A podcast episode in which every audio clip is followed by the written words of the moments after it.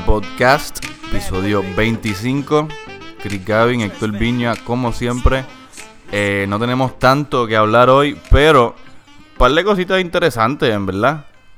Empezando por los Cleveland Cavaliers, y como ya saben, como mencionamos ya y todo el mundo ha visto, Isaiah Thomas se empieza a reintegrar al equipo y durante esa reintegración este votan a Isaiah Thomas del juego anoche contra Portland.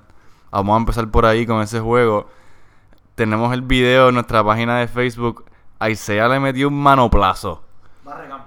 Puedes debatir que no fue intencional, no sé. Eso está. Lo puedes debatir. Yo no voy a decirle aquí que fue a propósito, pero estuvo feo. Y lo votaron del juego. Este. eh, eh, me da risa, en verdad, porque yo vivía en Los Ángeles y yo fui al primer juego de Isaiah con los Celtics. Y a él lo votaron de ese juego. En su debut con los Celtics, cuando lo trajeron para los Celtics, a él lo votaron contra los Lakers en LA. O sea que me da risa que ahora no es su primer juego, pero ya como para el segundo jueguito tercero lo votaron. Y nada, háblame más de esto y de los Cavs anoche que no jugaron muy bien. Sí, o sea, tocaste ahí un poquito en eso. Eh, los Cavs perdieron contra Minnesota, cogieron una pela, perdieron por 39 puntos. Perdón, por 31 puntos, o sea, 127 a 99. Eh, a Isaiah, como dijiste, lo votaron, le metió un manoplazo a, Jimmy, a Andrew Wiggins tratando de alcanzar la bola. Eh, y tenía 9 puntos nada más. LeBron jugó fatal. LeBron tuvo un juego atroz para sus estándares, o sea, Atroz. atroz. Me gusta esa palabra. 10 puntos, 8 rebotes. Oh, una palabra de domingo. Aunque no es domingo. Uh, terminó con 10 puntos nada más. 8 y 5, un plus minus de menos 36. Es una estadística ahí medio avanzada. LeBron no le gustó que le dijeran eso. Eh, pero nada, o sea, los Caps no lucieron bien. Minnesota lució espectacular. Jimmy Butler en especial. Jimmy Butler terminó con 21 puntos, 9 asistencias y 8 rebotes. O sea, casi un triple double con LeBron guardiándolo, básicamente. Porque Dwayne Wade no puede guardiarlo. Y Andrew Wiggins terminó con 25 puntos y Carl Anthony Towns 19 y 12 calladito. Y nada, fue una pela. Básicamente los tres estrellas de Minnesota showed up y Todo le... lo que pasa en Minnesota es calladito. Eh, se podría decir. Pero le dieron una pena. Le, o sea, lo menos que metieron en un, cuadro fueron 25 y los otros tres cuadros le metieron 35 puntos. O sea, dieron una catimba. There's no two ways about it. Y nada, lo vimos. Se vio que los problemas de Cleveland son defensivos y Isaiah no va a resolver eso. Es algo que hemos discutido. No ha lucido tan mal. Eh, pues el último juego aparte, el primer juego volvió y hizo 17 puntos. El, el segundo juego hizo 19. No jugó contra Boston, como todos sabemos. Pero no se ve bien. O sea, perder contra Minnesota y perder por 31. O sea, se haya ido Isaiah o no. No fue It's not a good look. contra Portland. Fue contra Minnesota. ¿De verdad? No, no, es verdad, es verdad. Este, nada, sí, o sea, nada, es raro, no es raro porque, pues nosotros lo dijimos, a Isaiah le va a tomar tiempo reintegrarse y va a estar, nada, interesante ver cómo eso pasa, porque Isaiah añade mucho offense, pero resta de la defense pal. Y es un equipo que ya era malo, como, como dijo Héctor, en la defensa. O sea que va a estar interesante. Es una situación bastante única porque tiene un jugador tan explosivo y tan, tan, tan versátil en offense, porque esa es la verdad. O sea, Isaiah Thomas metió casi 30 puntos por juego el, season pasado. Creo que vi en una estadística que Isaiah Thomas fue el primer jugador en la historia de la NBA en meter más de... Era como que el más que había metido puntos en menos de 34 minutos por juego. Como que el season que tuvo Isaiah el año pasado, no me acuerdo bien de la estadística, pero fue algo que de verdad hay que respetarlo. O sea, él tuvo un season histórico y... No obligado, pero como quiera. Pero e- esa es la cosa. Él añade esa versatilidad en offense, como dije, pero en defense está, está por verse qué es lo que van a hacer ahí. Este, vamos a cambiar a, a otro tema totalmente. Este, no vamos a hablar mucho de los contenders ni nada hoy. Vamos para el peor equi- En el casi, que- casi, casi peor de la NBA, peor en el West, los Lakers. No hemos hablado mucho de ellos. Aparte de vacilarlo a Alonso. Sí, porque yo trato de aguantar mi hate de los Lakers, pero hablamos de ellos porque han estado en las noticias mucho últimamente, empezando por un poco, bastante drama entre el famoso Lavar Ball y, sí, el papá de los Ball, todo el mundo sabe quién es, el, el Papa Ball, como lo decimos aquí. Este, y entonces, entre él y el coach de los Lakers, Luke Walton. Te iba a hablar de esto, pero yo creo que tú sabes mejor qué exactamente fue lo que dijeron. No. Pues yo tengo una idea general, sí, tú sabes. Estamos claros. Vamos a. Le voy a pasar el micrófono a Héctor para que nos cuente un poco del drama. Esto es exactamente lo que sabíamos que iba a pasar, Héctor. Como que. O sea, hello. O sea, esto todo el mundo sabe quién es Lavar. Lavar, Lavar ha estado boconeando desde mucho antes de que Alonso llegara a la NBA. Esto fue uno de los problemas que tenían muchos equipos con tratar de draftear a Alonso. Era una realidad. Eh, han salido muchos reportes. Entre estas cosas que han pasado, una. Esta semana, Lavar, como sabemos, los dos hijos de él están en Lituania. So, Lavar está fuera de, de USA. So, puede hablarle a la prensa. Porque no está en las facilidades de los Lakers. So, puede hablarle a la prensa. Y dijo básicamente que Luke Walton no tiene control sobre el equipo y que los jugadores no quieren jugar para él. Eh, ¿De dónde Lavar sacó esta información? O se la inventó o se lo dijo Lonzo. Cualquiera de las dos son problemáticas. O sea, no importa que es súper problemático que este tipo esté criticando al coach del equipo. O sea, Lavar siempre ha tenido problemas con todos los coaches de su hijo. Tuvo problemas con el coach de, de UCLA y tuvo problemas con el coach de Lamelo el de high school y lo sacó de high school. Él ha tenido problemas con todos los coaches que han, que han coachado a su hijo. Pero no es solo eso, o sea, Lavar dijo esas cosas. El próximo juego, Luke Walton estuvo experimentando un poco con el lineup y en el primer quarter sacó a Alonso temprano del primer quarter. Pero era para rotarlo con el banco, o sea, algo que se hace mucho. Eh, le preguntaron después del juego a Luke Walton que por qué lo hizo. Luke Walton chisteando, pero la manera que lo dice es bien gracioso. Busqué el video porque lo dice bien serio. Dijo, eh, his dad was talking shit, so I pulled him out. Una pausa de como 5 segundos. I'm just kidding, como que. Pero lo dijo bien serio, o sea, estamos claros que a, Steve- a Luke Walton no le gustó esto. Pero a mí lo más que me preocupa es que no se ha escuchado nada de la gerencia de los Lakers. Magic Johnson y Rob Pelinka, que es el GM nuevo de los Lakers, no han dicho ni pío sobre esto todavía. Ya pasaron tres días. Rick Carlisle se metió también, porque Rick Carlisle es el presidente de la asociación de coaches. Y criticó tanto a la VAR como a ESPN y a la, y a la prensa por estar dándole. O sea, estar dándole publicidad a este tipo y dejándolo decir lo que él quiere y printeándolo como si fueran noticias. Pero a mí lo más que preocupa es eso, que el, que el management de los Lakers no ha hecho nada al respecto. Este tipo se le está yendo de las manos ya. No, esto era, o sea. La es un tipo gracioso y a mí me gusta él y, y en verdad es un tipo que, que gusta, pero esto era la situación inevitable. Él hasta, hasta los otros días, hasta todo lo que contó Héctor, él, él se había aguantado de decir cosas del equipo. Eso no había pasado todavía, o sea que todo el mundo le estaba aguantando sus cosas. El tipo estaba haciendo lo que eras por ahí, pero no había ningún issue como con los Lakers como tal. Pero ahora, o sea, ahora el hecho de que él sea una figura que coge tanta prensa y se ponga a hablar mierda del coach del equipo que más coge prensa, probablemente, pues eso va a explotar. Si cualquier otro equipo no explota, pero estos son los Lakers y el Lavar Ball es una explosión de, de, noticias y cosas, o sea que es un problema grande.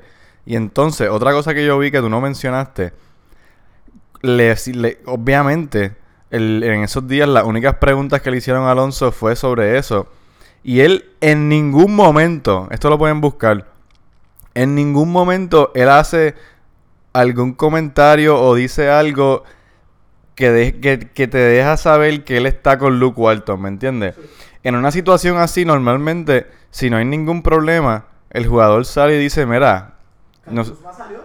Kyle Kuzma dijo que sí. salió que él y todo el equipo están con... Bueno, pues yo no vi lo de Kyle Kuzma, pero para que veas, Kyle Kuzma le dio el apoyo a Walton y ese apoyo no se, no vino de Alonso. O sea, le hicieron las preguntas y él dijo Este es el quote que él dijo y lo repitió muchas veces. Él dijo, yo juego para quien sea. Que eso es como un comentario que lo puedes coger de cualquier manera, claramente diciéndolo a propósito. Para estar neutral ante todo esto. Eso es un comentario que, ajá, no es que está diciendo que no le gusta Luke Walton, pero tampoco está diciendo que está con él. Que eso es un problema más grande.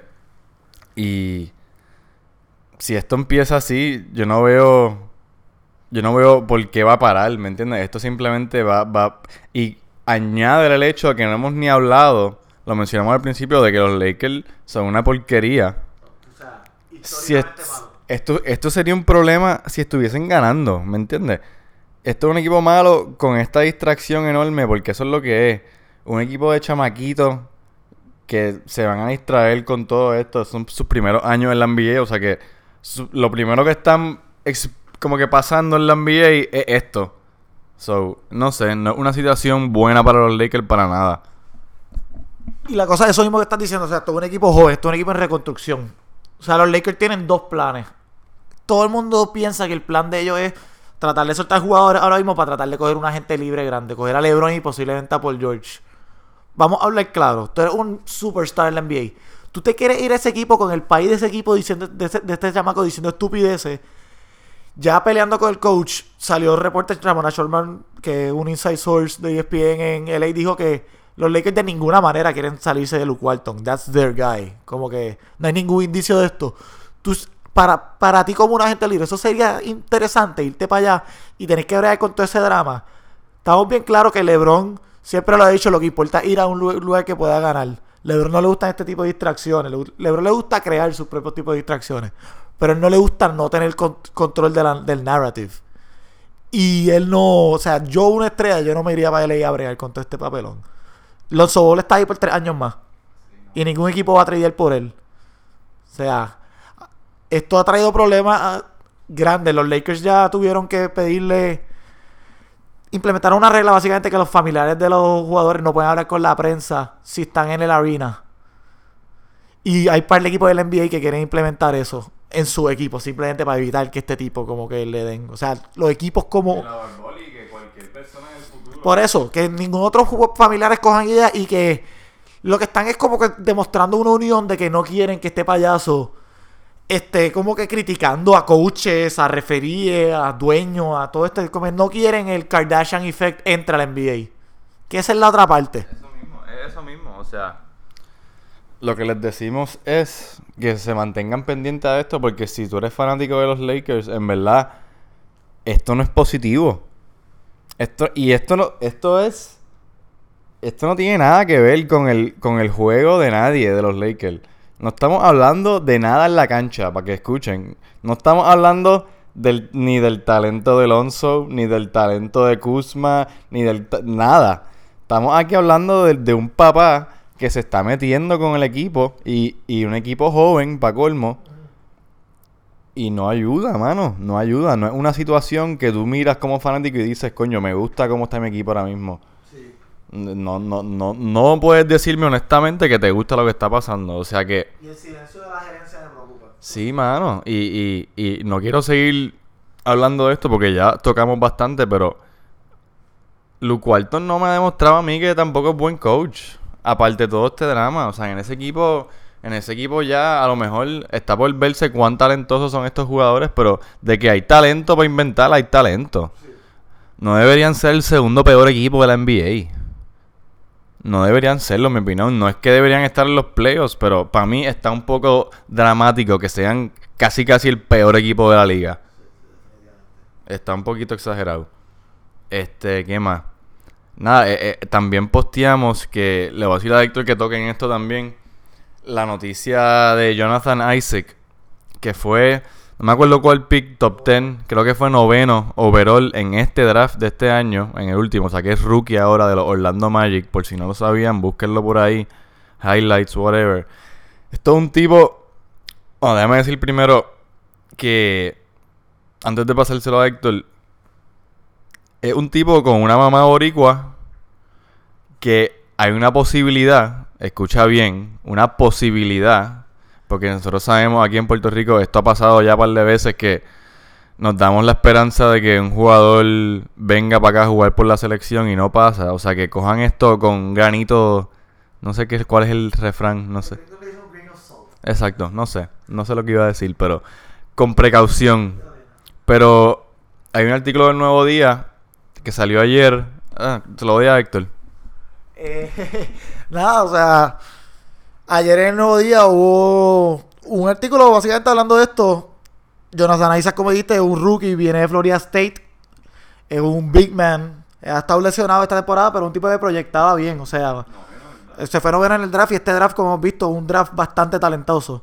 Eh, nada, él está haciendo preguntas post después del juego y en tiene el video que lo pueden buscar en highlight, lo posteamos la noticia. Básicamente empiezan preguntándole como de su descendencia él dice, sí, bueno, de parte de mi mamá, su abuelo parece ser puertorriqueño. Su mamá nació en Nueva York, pero su abuelo pues, parece ser puertorriqueño. Las reglas de la FIBA dicen que si tu abuelo o tus padres son de puertorriqueños, pues, de esa nacionalidad, puedes jugar para esa nacionalidad. Nada, le empieza a preguntar por el y él habla ahí un poquito de eso y obviamente él mismo, tú lo ves en el video le dices, oh, soy the national team. Sí, como que a mí me iban preguntando esto toda mi carrera. Menciona que algo bien interesante que cuando él está en Florida State, la federación sí habló con sus coaches no sabe quién de la federación, pero sabe que hablaron con sus coaches. Y que, nada, que él es panita Mo Harkless, que es otro jugador que, como mencionaste, también ha estado. Tuvimos este mismo bailecito con Mo Harkless. Mo Harkless terminó no jugando para la selección. Eh, y que si la posibilidad surge, le interesaría jugar. Él nunca confirma que jugaría para la selección. Vamos a dejar claro que él dijo eso, que la posibilidad que le interesaría la opción, si surgiera en un futuro que él se está enfocando ahora mismo en sus lesiones. Eh, y nadie le preguntaron otras cositas más si ha venido a Puerto Rico, lo mismo que le preguntan a todos. Él no ha venido a Puerto Rico, no sabe una chispa de español y ha comido tostones, dijo que había comido tostones.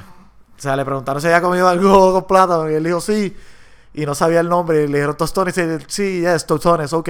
So, ajá, Jonathan Isaac Boricua. O sea que, pero tú me estás diciendo que él juega en Orlando y come tostones. Él es boricua. Ese es mi centro de mi equipo. Si él, si, él está, si él está en Orlando, él es más boricua que yo que estoy aquí. ¿Se me entiende? Este. Pero nada, eso es un tipo que no, ha cogido mucha cancha este año, pero un, bestia. O sea, es un tipo de estos largo, atlético. No es tu centro tradicional. Es de estos tipos, eso mismo, largo, atlético, que se juega en el centro, coge block. Defensivo. Defensivo y, y donkearla. O sea, e-, ese es el juego, pero nosotros no tenemos ningún atleta así. este sería el mejor atleta que nosotros hemos tenido ever. Estaría ahí. Hay dos otros atletas que han estado en la selección, pero... O sea, me, quiero, que, quiero que la gente vea este tipo jugar, que estoy loco porque coja cancha, para que, para que empiece más como que el push, para que la gente quiera como que, que venga. Y nada, nosotros aquí no somos expertos tampoco del proceso de reclutar gente, pero esperamos que Puerto Rico tome todas las medidas para atacar a este chamaquito porque número uno, aparte de que es un bestia, eso mismo, es un chamaquito que si lo podemos implementar al sistema de nosotros por, por desde ahora, sería un palo, eso mismo. Y algo que me dijo Héctor también, no solo meterlo aquí, sino sacarlo de, de USA.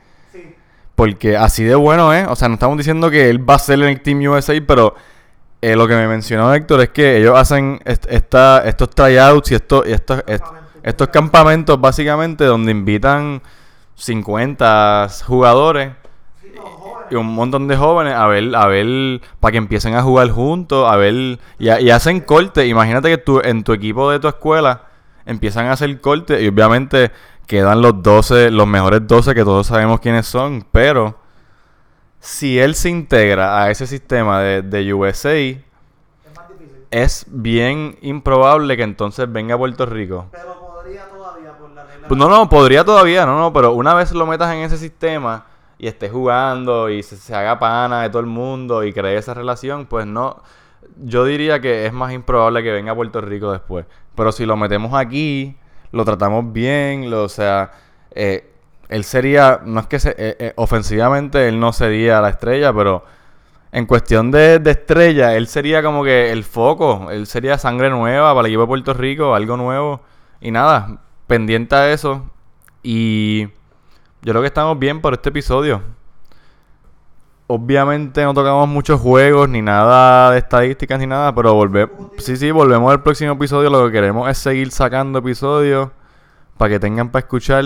Bien importante. Este, tenemos la página de Facebook, es la, la plataforma, la red social que más estamos usando ahora. Eh, cerramos la página de Instagram por un, por un momento porque de verdad que creo que es más fácil para nosotros eh, enfocarnos en esa página. Y lo que quería decir también es que tenemos los episodios completos de ahora en adelante en esa página. Así que los pueden escuchar en Facebook, pero obviamente más fácilmente en las aplicaciones de podcast, eh, Stitcher, Apple Podcast y SoundCloud. Así que nada, denle like a la página, compartan. Ah, eh, también estamos poniendo el audio de los podcasts, o sea, todo el audio. Estamos poniendo los episodios completos en YouTube. En YouTube obviamente es más videos, pero queremos estar en todos lados para que, para que se le haga más fácil a ustedes. O sea que de ahora en adelante pusimos el último entero allí y este también lo vamos a subir. O sea que más fácil para ustedes. Y nada, pendiente al Yuka Podcast.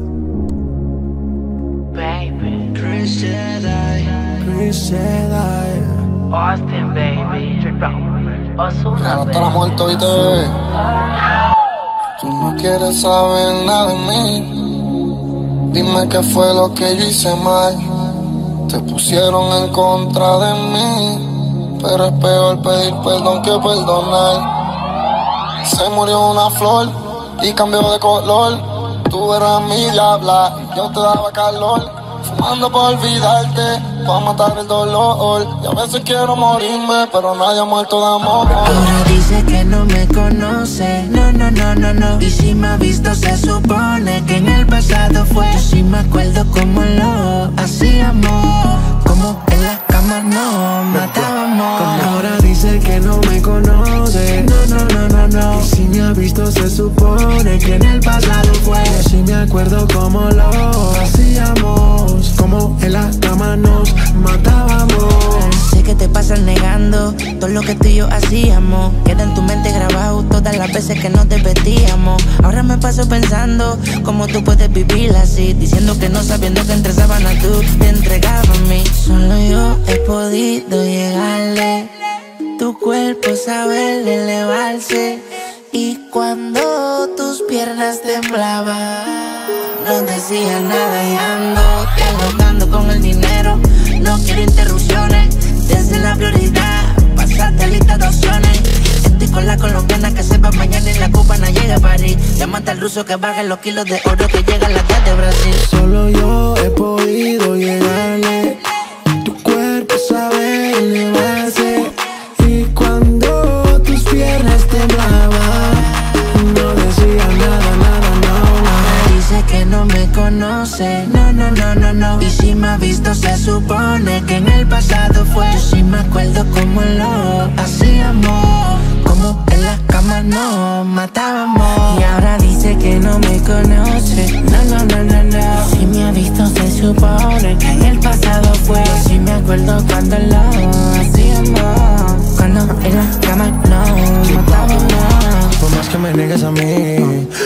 escaparte. Si era tu luz, tú mi sombra y me seguirías a todas partes. Nos lograron separar, eh, tú no quisiste escuchar. eh, fue más importante que dijo la gente que a dónde podríamos llegar. En el mundo de mí están hablando, diciendo mil cosas. Que me ven por aquí, que me ven por allá, por mi vida famosa. Tú me conoces de años atrás, sabes cómo es la cosa. Tú sabes que yo soy real, te lo digo una vez. Dice que nuestro amor es periódico de ayer Que tú no lo quieres leer Que ni por la calle tú me quieres ver Tú sales de par y me escuchas a mí Siempre te preguntan por mí, baby Dime qué se siente, soy un fantasma que te atormenta a ti Dime qué pasó, mami, todo iba normal. Que hablaron de mí, te dejaste llevar. Tu cuerpo me estaba empezando a amar. Y por culpa de la gente, ahora te toca olvidar. Yo sé que eres infeliz, pero te pasas mintiendo. Fingiendo que eres feliz, mami, yo no te entiendo. Ahora él te pone a llorar, también te pone a sufrir. Mientras yo te ponía a viajar, yo linda te hacía lucir. Solo yo he podido llegarle. Tu cuerpo sabe elevarse.